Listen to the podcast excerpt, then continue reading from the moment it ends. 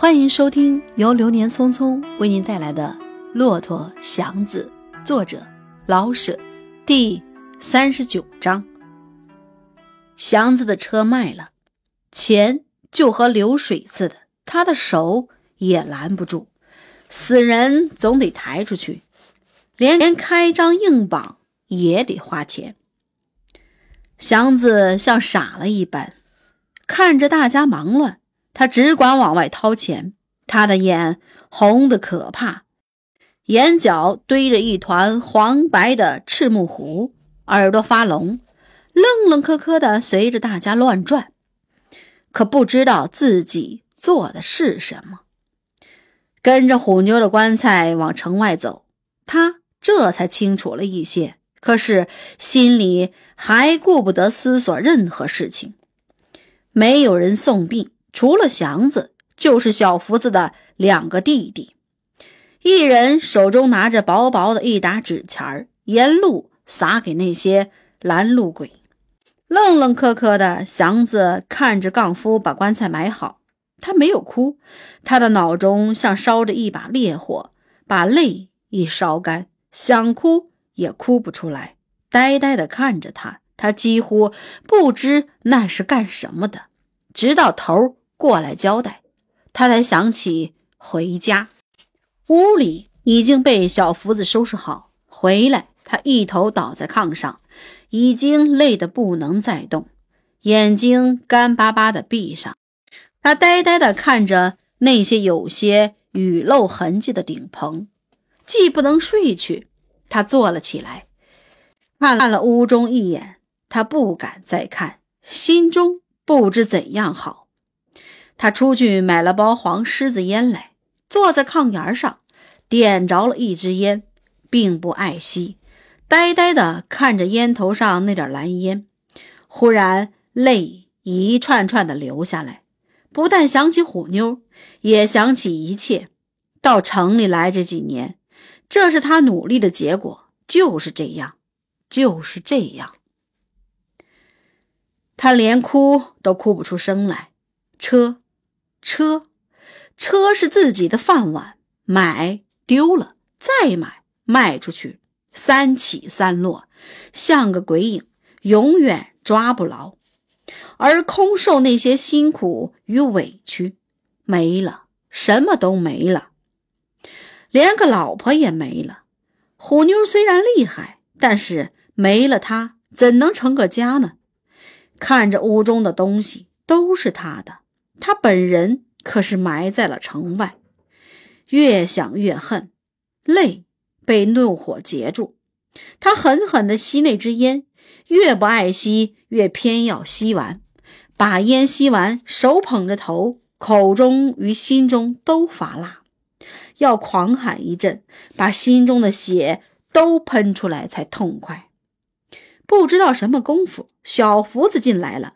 立在外间屋的菜案前，呆呆地看着他。他猛一抬头，看见了他，泪极快的又流下来。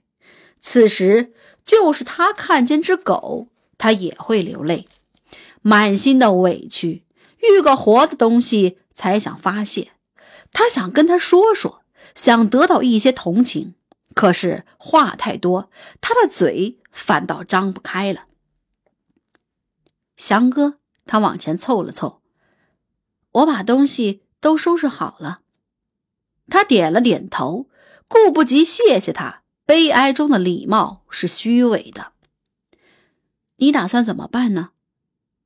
嗯，他好像没听明白，但紧跟着他明白过来，摇了摇头。他顾不得想办法，他又往前走了两步，脸上忽然红起来。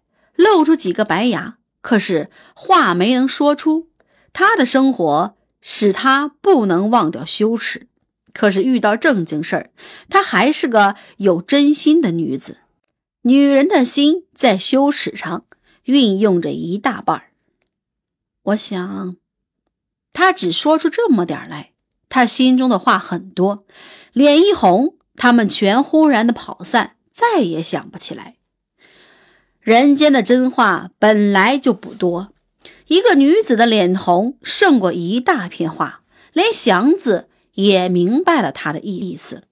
在他的眼里，她是个最美的女子，美在骨头里。就是她满身都长了疮，把皮肉都烂掉，在他的心中，她依然很美。她美，她年轻，她要强，她勤俭。假若祥子想再娶，他是个理想的人。他并不想马上就续娶，他顾不得想任何的事情。可是他既然愿意，而且是因为生活上的压迫，不能不马上提出来。他似乎没有法子拒绝。他本事那么好，而且帮了他这么多的忙，他只能点头。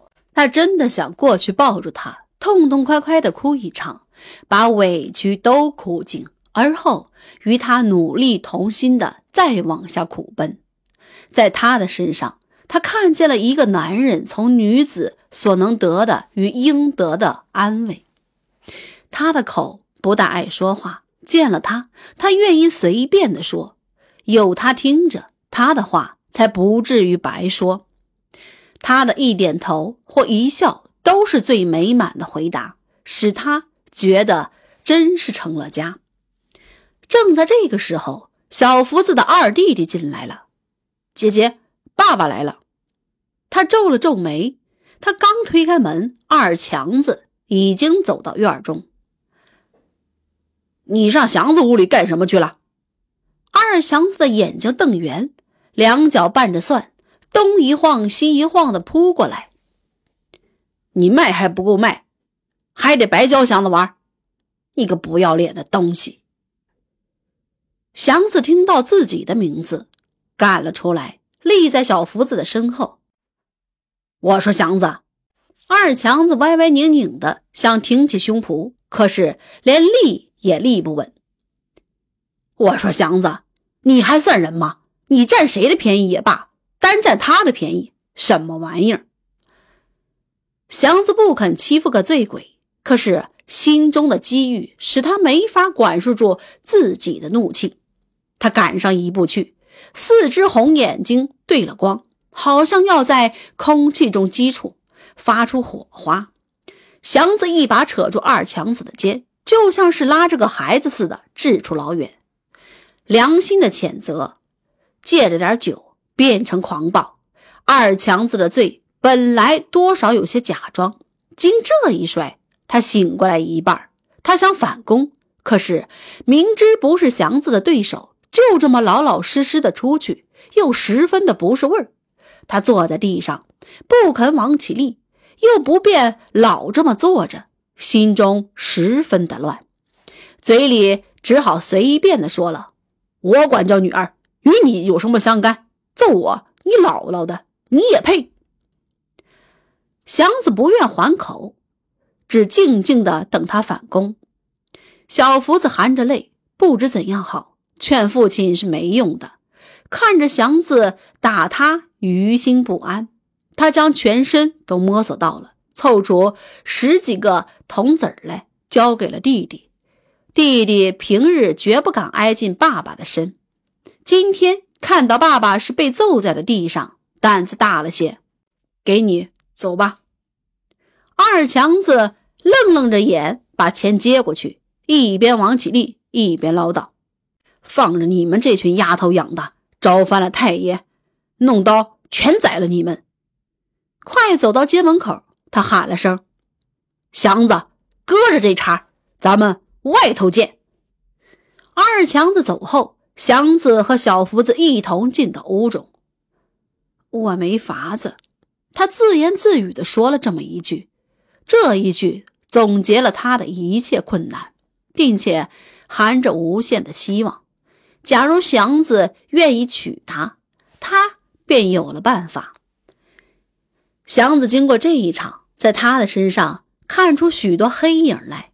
他还喜欢他，可是负不起养着他的两个弟弟和一个醉爸爸的责任。他不敢想虎妞一死，他便有了自由。虎妞也有虎妞的好处，至少在经济上帮了他许多。他不敢想小福子要是死吃他一口，可是他这一家子都不会挣饭，吃也是千真万确。爱与不爱，穷人得在金钱上决定，精神只是生在大富人家。他开始收拾东西。你要搬走吗？小福子连嘴唇全白了。搬走。他狠了心，在没有公道的世界里，穷人仗着狠心维持个人的自由，那个很小很小的一点自由。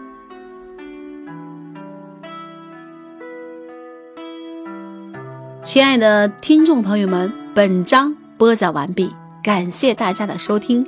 如果您喜欢《流年匆匆》的播讲，记得订阅哟。